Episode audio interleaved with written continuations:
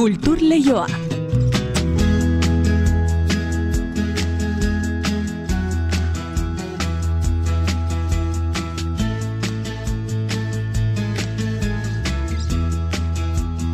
Eneriz gorrotxategi, arratsaldeon. Arratxaldeon inigo. Toti Martínez de Lezearen e, eleberri berriarekin zatoz besteak beste, eh? Bai, ala da, izan ere el maiza eleberria plazaratu du, erein argitaletxaren eskutik, aurrekoen gixan historian barrena murgildu da, emeretzi eta hogei garren mendeen arteko egoera islatzeko, gizonezkoak agintari ziren gizartean, familia bereko lau unaldietako emakumeak dira, eleberriko protagonistak eta kerren pandemin eta gatazkin gainetik aurrera egingo dutena gainera.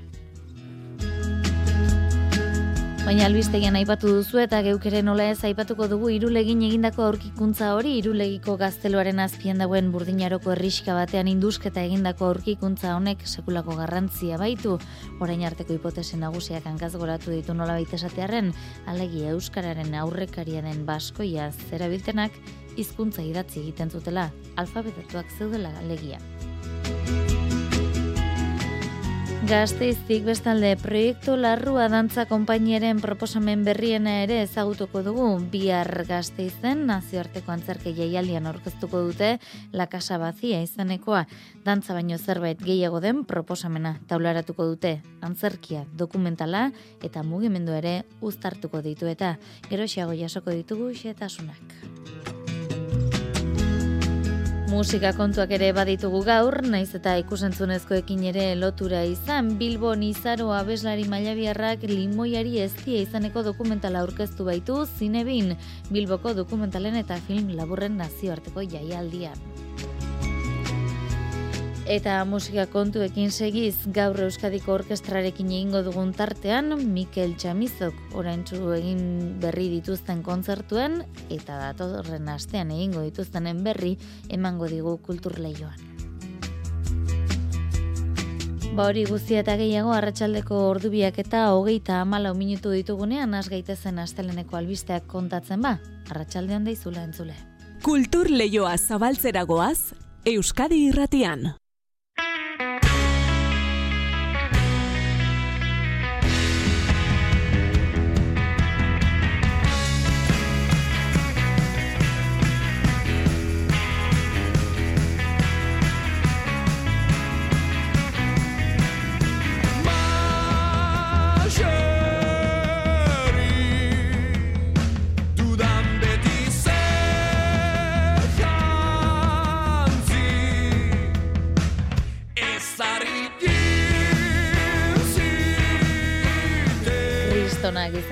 Taldea dugu entzuten ari garen hause, mugi, bugi modu berezian idetzetako doinua da, entzuten ari garena gaur saioari hasiera emateko hautatu duguna, asteon aurkeztuko dute euren diskorik berriena, kolaborazioz betetako diskoa ingustu, eta asetasunen zain, hause gaur, asteko hautatu duguna, disko berriko aurrera pengixea ezagutarazi duten mugi, bugi, kristonak talde.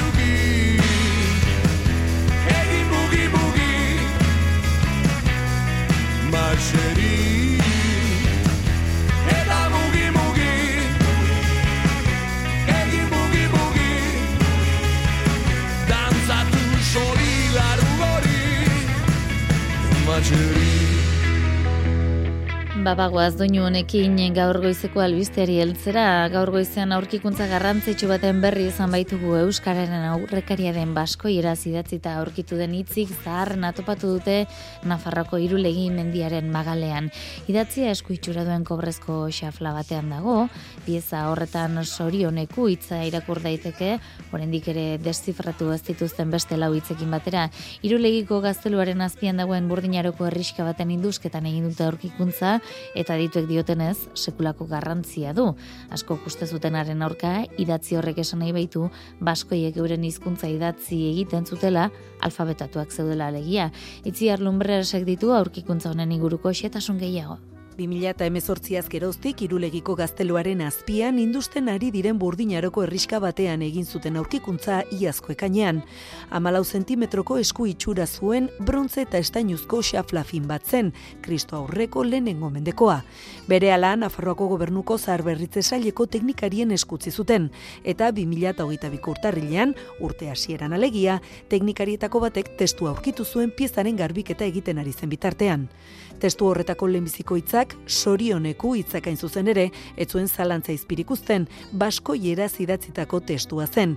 Matxina Iestaran arantzadi zientzia elkarteko arkeologoa eta irulegiko aztarnategiko arkeologo zuzendaria da.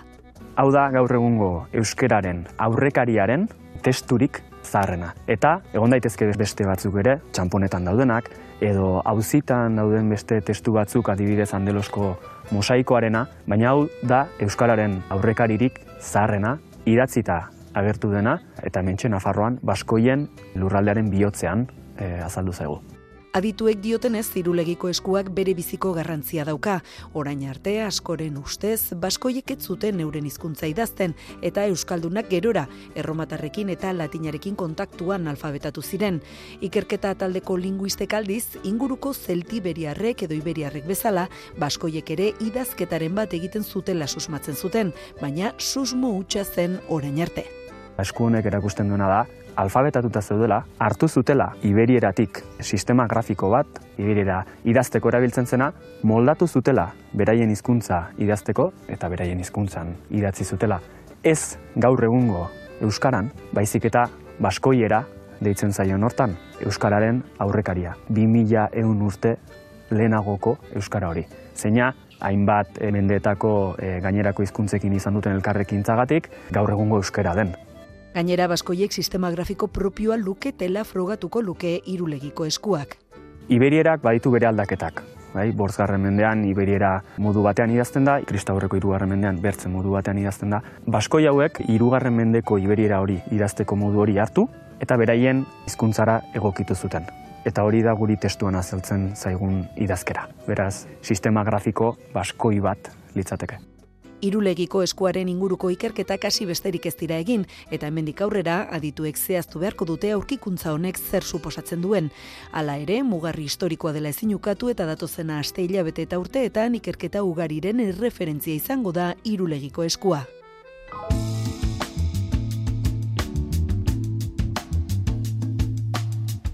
Sarreran aipatu dizuegu Toti Martinez de Lezea idazleak Elma Izal izaneko eleberria plazaratu duela erein argitaletxearekin.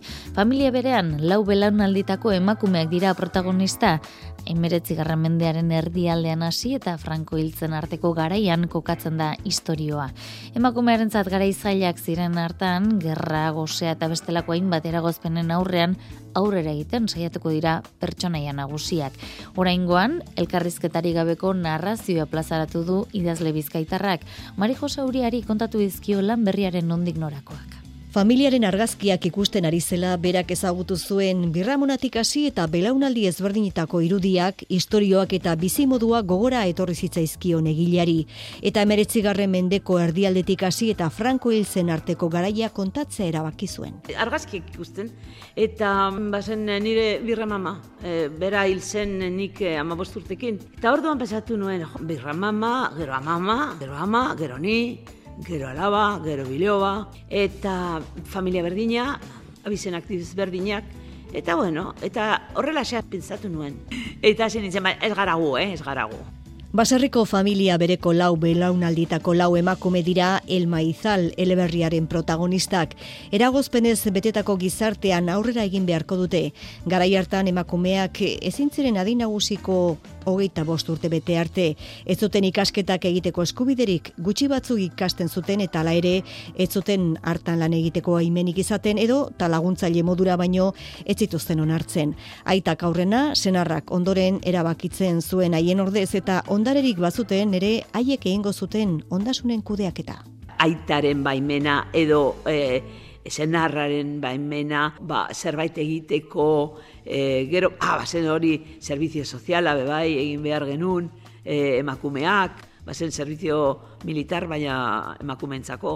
Eta, bueno, jantziak, no, nola pasatu genuen gonatik e, prakara. Esaterako bai gona jazetik galtzak jartzeko baimenera nola pasaziren gogoan du idazleak esan duen bezala, baita piztinan ere gizonezkoak eta emakumezkoak elkarrekin egon ezin zutenekoa. Piztinan adibidez, bueno, ez da agertzen baina, adibidez, baziren denbora gizonentzako eta denbora eh, emakumeentzako. Hori nik ikusi dut. El Maizal izeneko eleberriaren izenburua aukeratzerakoan Toti Martinez de Lezeak aintzat hartu du etxe ondoan hain gustokoa duen harta soroa. Eguzkia sartzean zabaltzen duen laranja kolorea eta baita eleberrian dagoen harto saila. Hainbat une pasatzen dituzten lau emakumeen gune berezia. Bai, historia herri, ba, herri txiki batean pasatzen da, ez baserri batean. Eta hor, bueno, badaukate batuak eta, eta, eta hartoa. Hueskako zenbait herritan dago oinarritua historioa. Elkarrizketarik ez dago eleberrian egileak esan digunez, erronka izan da narrazioan kontaketan jarrina izan duelako fokoa.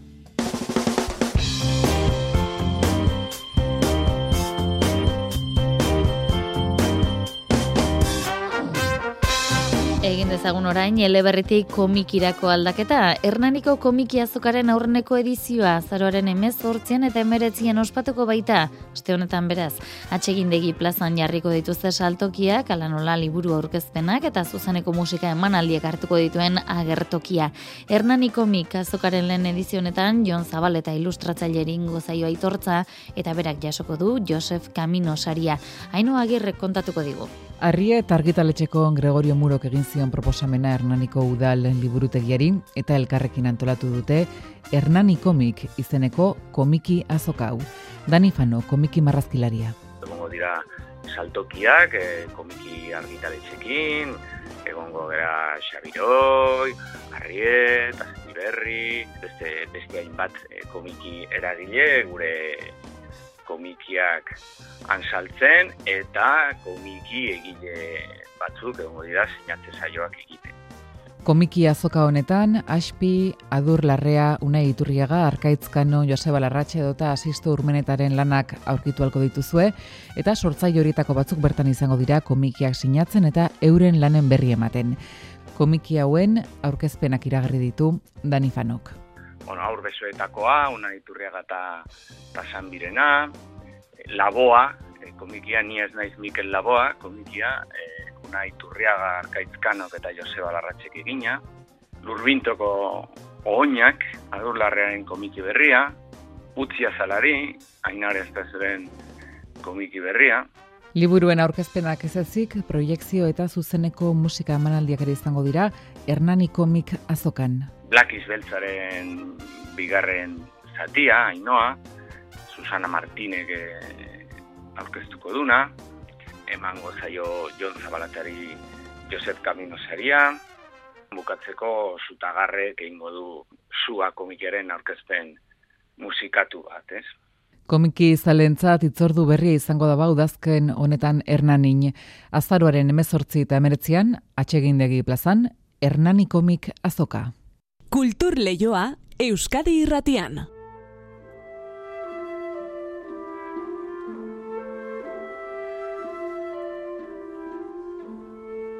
Euskadiko Orkestraren jardunak ez duetenik eta guk goikoa dugun kolaborazioaren eskutik gaur Mikel Txamizo musikagile eta Euskadiko Orkestrako bozera malea dugu kulturleioan orkestrak eman dituen emanaldiei eta batez ere asmo berri buruz hitz egiteko. Arratsalde ondo izula Mikel.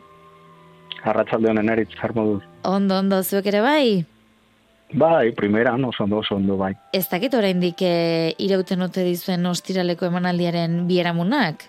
Ezinbestean galdatu ba, behar bai. dizut eta Noski baiet, Euskadiko Orkestra oraindikan ba, ba, subido jarekin dago, ez? E, azken zeinan bere e, e, berrogei garren urte horrenaren ospakizunaren azken txampan dago orkestra eta bueno, eite berekin batera ospatzeko aukera izana, ba, ba, bueno, ba, zoragarria izan da, ez? Azken finean, ba, EITB eta Euskadiko Orkestra biak mila bederatzen dela laurogeita bigarren urtean jaio ziren, ez? Gainera, ba, bueno, oso hurbil daude, bata bestetik, ez? Miramonen biak, eta emanaldi berezi horretan, ba, musikaz gain, irudiak, hitzak, performanceak, ez? E, guzti honen bidez, ba, EITB-ren historiako lau markadetako errepaso emozionala eta musikala egin genuen. Beraz oso pozik, gaineraan, e, ba, EITB-ko eta orkestraren hainbat lagun egon ziren, ez? Ez e, estenatokiaren gainean. Eta baita ere oso musika e, bereziak entzuteko aukera egon zen, bai kompositore handien mus, e, lanak ez, adibidez Felix Mendelssohn edo Arnold Schoenbergenak, baina baita ere euskal musika gileena, ala nola, ba, Jose Maria Osandizaga, Pablo Sorozabal, baina baita ere Benito Lortxundi, Mikel Laboa, Kepa Junkera, popularragoak, ez? Mhm. Beraz nik uste dut oso borobila izan zela, kontzertua, oso polita, oso emozionantea, ez? Mhm. Eta hori, ba, ba, bueno, ba oso pozik dago orkestra egindako, egindako lanarekin. Tira, Mikel, Euskal Sortzaileak aipatu dituzu eta ezinbestean egin behar dizugun bigarren galdera dator orain. Izan ere, joan den astean kontatu genuen hemen kulturleioan, Rabeli eskenitako diskoa prestatu duzuela, ezta? Bai, ze, bueno, Euskadiko Orkestrak eta Robert Treviño orain dela bi, bi edo hiru urte ja e, grabatu zuen Mariz, Maurice Rabeli eskenitako disko bat. Eta izugarrizko arrakasta izan zuen, ez? E, ondin e, Finlandiar zigiluak egin zuen e, argitarapena, ez? Eta mundu osoko hainbat aldizkarik e, ba, goraipatu dute. Izan da... E, e, nazio, adibidez Japonian, Austrian, Frantzian eta Estatu Batuetan e, hilabeteko diskoa hautatu dute ez, eta klasika eta klasik studioi bezalako aldizkari oso garrantzitsuak ba, bost izar eman zizkioten barra eskenitako lehen disko horri ez. Eta orain, ba, bigarren e, disko bat agertu da kolekzio horretan Rabeli eskenitako bigarren disko bat lehenengo diskoa ba, bere musikan aurkitzen zen euskal eragina aztumarratzen bazen bigarren disko honetan ba, kompositorearen eragin frantseseko lanak e, aurkezten dira, ez? Hala nola, ba, nire ama antzara, baleta, bas noble eta sentimentalak, zerezade edo frontispiz e, bezalako lanak, ez? Hau, gainera, azkeneko hau e, oso interesgarria da, ze frontispiz pieza txiki bat da, baino Pierre Boulez musikagile handiak hogei garren mendearen erdialdean orkestratu egin zuen, eta orkestrak errekuperatu egin du e, orkestrazio hori, eta mundu mailan lehen aldiz grabatu du disko honetan. Beraz, ba, bueno, badauka baita ere e, gauza interesgarri eta ezberdin hori ez, frontispiz izeneko lan hau entzuteko lehen aukera mundu mailan. Mhm.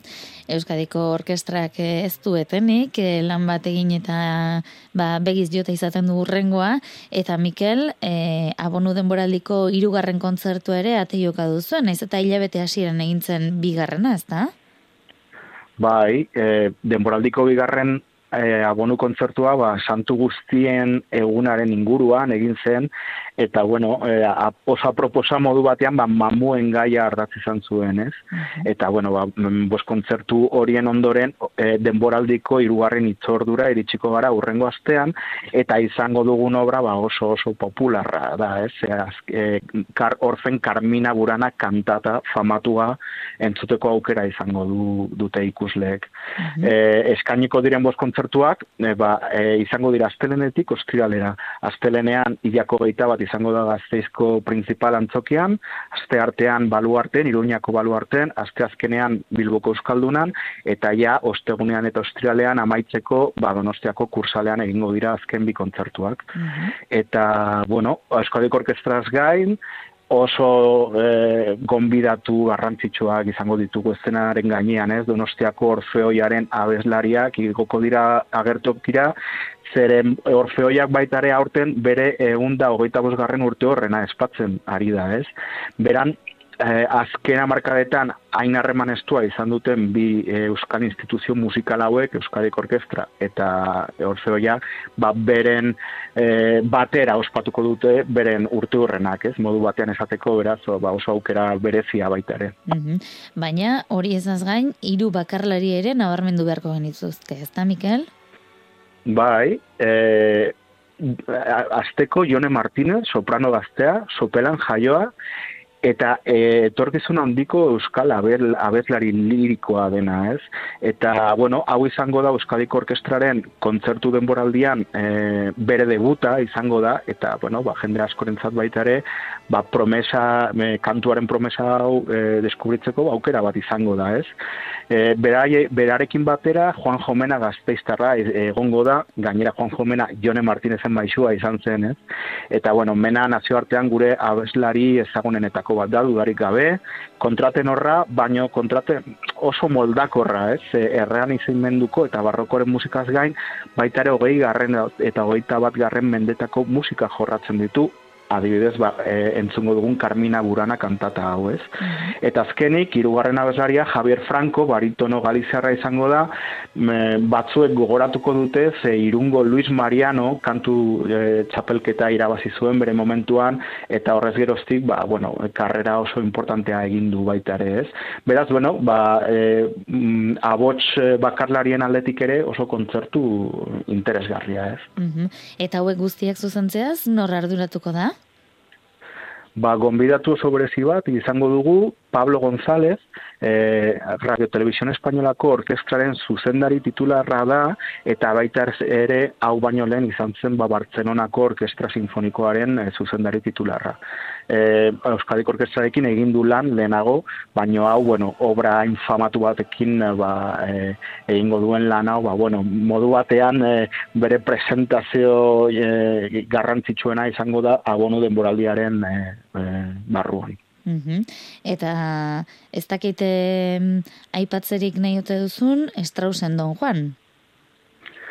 Bueno, Straussen Don Juan poema sinfonikoa eh, irekiko du kontzertua. Mm, Emeretzigarren mendearen amaieran sortutako be, poema sinfonikoa da eta ba, Don Juanen abenturak isladatzen ditu, ez modu oso dinamikoan eta divertigarrian. Baino, baino entzungo dugun obra zentrala izango da ba, Carmina Burana, mila bederatzerun da hogeita emeretzigarren urtean komposatu zuen Karl Orff eta hogeigarren mendeko musikako piezarik ezegun edetako bat bihurtu da, ez? Eta gainera, e, Donostiako Orfeoiak mm, obra honetan espezialista handia da, ez? Ze hasi ziren partitura hau kantatzen mila bederatzerun da irurogei garren amarkadan bere repertorioan sartu zuten, eta eundaka, nik esango nuke eundaka aldiz eh, eh, abestu dutela, ez? Baina horietako batzuk mundu mailako orkestra oso garrantzitsuekin, adibidez Berlingo Orkestra Filarmonikoarekin abestu dute, Royal Philharmonic Orkestrarekin edo London Symphony Orkestrarekin abestu du Orfeoiak Carmina Burana, ez? Eta, bueno, e, oso maite dute gaina koruaren barruan obra hau, Jose Antonio Sainz Alfaro, Orfeoiako zuzendariak esaten du zenbat eta gehiago- gehiagotan interpretatu orduan eta beraztasun handiagoa lurtzen dutela obra honetatik, ez? Beraz, ba, bueno, ba, esan dugun bezala, bai Euskadik Orkestraren eta bai Orfeoiaren aniversarioak ospatzeko obra oso aproposa eta nik uste du kontzertu zoragarriak izango direla. Ba, Mikel Txamizo, eskarrik asko gaur gurean izatearren, eta xetasun hauek guztiak ematearren. Urrangora arte?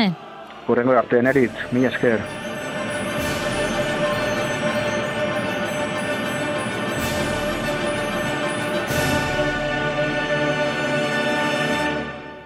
Ba, bestelako musika kontu helduko diegu, izan ere zinebin Bilboko jaialdian estrenatuko da Izaro sortzaile eta kantariaren lehen zine lana, Ander Merinorekin batera zuzendua, limoiari eztia izenburua duena. Iker Zabala konta iguzu?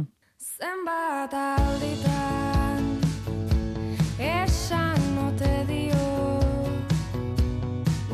Izaro, limoiari estia dokumentalak bi norabidetako bidaiaren abentura proposatuko digu.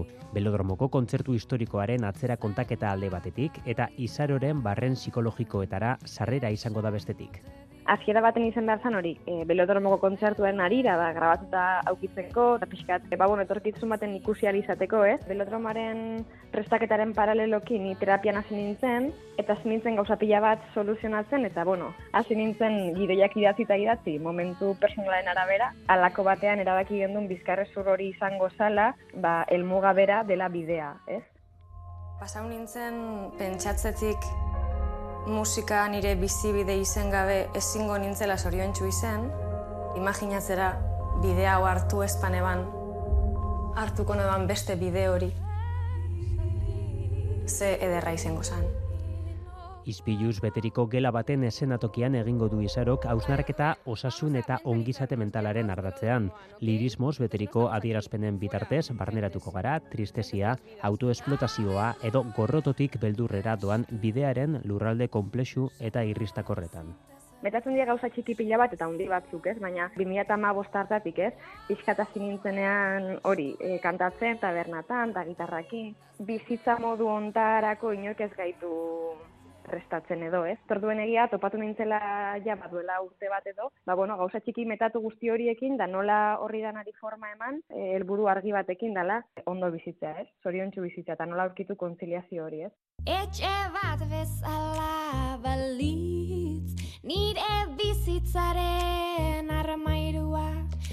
Prozesu nabarmenki intimoa gauzatzen du izarok limoiari estia lan honetan, nolako bertigoa ematen du alako barne bilusteak. Zenbat eman kanpora eta zenbat ez, ezta? E, orain arte nik konsideratu izango dalako bat dena emoten etorri nazela kanpora, ez? Nire pensamendu guztiak, gorputza, denbora, dirua, dena, ez da, dena proiektura, dena kanpora. Eta orain nabil pixkat muga horiek, ba bueno, e, marrasten, dokumental hontan lehen aldiz nik gauzak orde ditut, eta hala ere superintimoa gelditu da, esan nahi zeban, nire buruare sobreexponidu dudala, ez da? Bizi nahi du libre zure. Eta filmaren beste hartatza belodromoko kontzertua gonbidatuz betea eta 6.000 pertsona bildu zituena. Banbalinetan sartuko gara, baina bidea da erakutsiko zaiguna, ez da kontzertua bera pelikularen gaia. Ikuslea musika gozez gera daitekeenaren beldurrik bai? Bueno, ez dakit, eh? azkenian e, bai nahi gendula baita ere primizia hori mantendu edo kontzertu da etorri zenari, ez? Baina ere nik uste nahiko, bueno, landua gelditu dela pixka soinu frogen ikuspuntutik musika, ez? Bai, la felicidad nola gertatzen den soinu frogan, nola banaka doazen entzuten, ez? Eta pixkat bada baita ere nire musikariei omen altziki bat egiteko, ez? Ander Merinorekin batera zuzendua lehen pelikula du Izaro Andresek, zinean bide luzeagoa izango ote duen galdetuta, Bueno, momentu zirla bat, hor, ez, txalupatxo batekin, eta ikusiko da artxipielagoa dan, ala, ala ez. Zinebiko bertoko begiradak zailean izango du erabateko estrenaldia, oraindik ez da erabaki hemendik aurrera limoiari estia dokumental honek egingo duen bidea.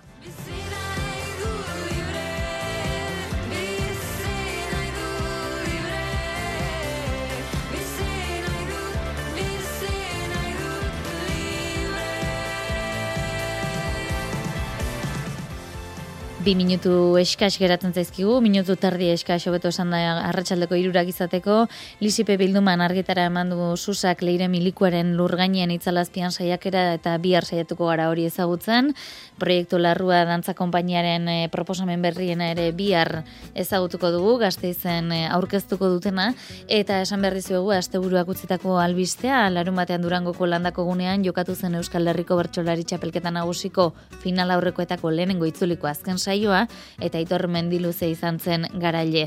Bertan eh, aurrera egin zutenak erabakita geratu ziren, sei bersolari ordera atzera geratu dira, Anela Baka, Nerea Lustondo, Iñaki Apalategi, Piroz, Aritz Mujika eta Aitor Etxebarria Zarraga txapelketatik kanpora geratu dira. Urrengo itzurdo amurrion izango da larun bat honetan, bigarren itzuliko lehen saioan, Agin Leburu, Aitor Bizkarra, Alaia Martin, Miren Artetxe, Oian Iguaran eta Onintza enbeita hariko dira.